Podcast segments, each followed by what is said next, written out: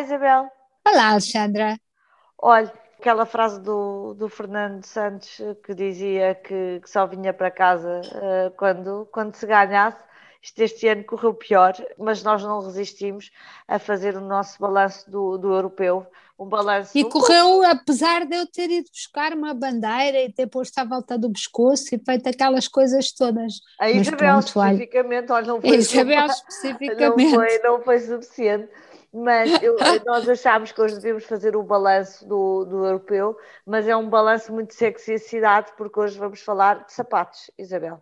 Alexandra, é que é, eu, eu acho fascinante. Eu começo a olhar para uma pessoa, para mim, o conceito de uma pessoa fardada ou equipada é que está mais ou menos igual dos pés à cabeça, não é? Sim. Portanto, é assim que a gente vê quando há o, o render da guarda, não está um com os sapatos amarelos e outros com os sapatos azuis. Acho que assim é repente, é para reduzir a individualidade, não é? Uma farda é uma farda, pronto, não é? Uma farda é uma farda e é suposto olharmos para todos e estarem iguais. Isto no meu tempo, que isto no meu tempo, eles, eles tinham os sapatinhos. A Isabela é do todos tempo. iguais. A Isabela é do, do tempo, tempo sapatos sou iguais. do tempo é de sapatinhos iguais. E agora, de repente, ponho-me a olhar, eu só olho para um campo de futebol, mais ou menos, é, ou num europeu ou, ou num mundial, mas de resto não, não olho. E, e de repente começa a reparar que eles têm cada um sapatos de uma cor, ou mesmo em cada pé é um sapato de cor diferente, ou pelo menos uns dos outros. Eu disse, mas para que é que estão equipados com tanto rigor se depois isto é bandalha nos pés? E pensamos, e pensamos logo assim, uh, enganaram-se ou qualquer coisa do género. Eu sou do tempo em que dizia, mas está com o sapato de cada nação, lembra-se dessa expressão? Exatamente.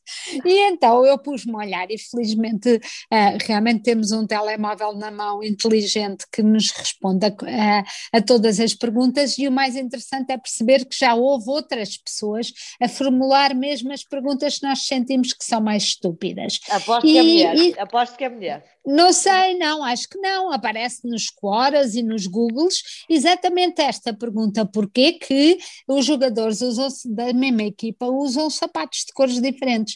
E foi aí que eu percebi que eles fazem contratos com marcas e depois são transferidos ou mudados de equipa e continuam a levar os sapatos porque o acordo é para X anos.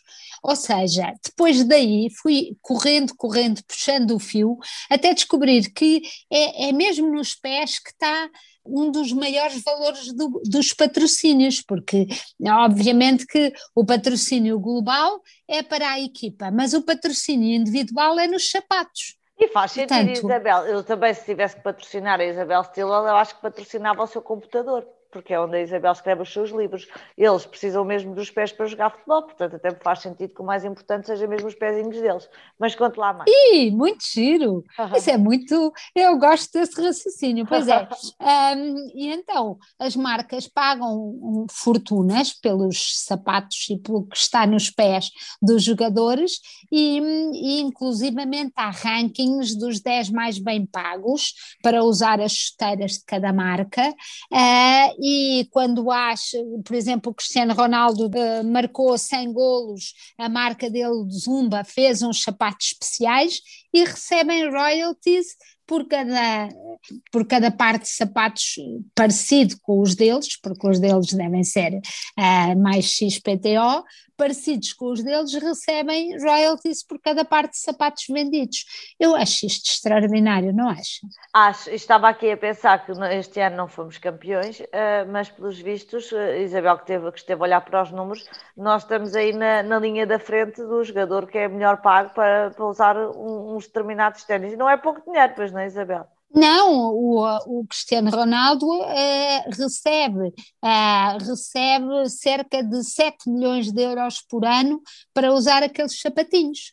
E ah, isto é tudo inveja. Ainda Mas Alexandra, que temos. É que gastam dinheiro em sapatos, sim. Exato, e na Imelda Marcos tinha não sei quantos pares de sapatos, e afinal vamos a ver. Mas sabe que para mim o futebol deve ser super libertador para os homens, porque eles podem usar sapatos de cores Assim, hoje em dia a roupa dos homens já está um bocadinho mais colorida, mas apesar de tudo, cor-de-rosas, azuis, eh, verdes, eh, fluorescentes, e depois eh, podem abraçar-se. eu acho que realmente aquilo não admira que haja tantos, que haja uma paixão tão grande à volta do futebol. Eu acho que é mesmo um ritual libertador, sobretudo para os homens que têm muito menos possibilidades no seu dia a dia de se expressarem de maneiras tão efusivas e de vestirem o que lhes apetece. Portanto, agora já não me vou irritar com esta quebra da, do equipamento e vou olhar para aqueles sapatinhos e pensar porque é que não há ninguém que patrocine os meus.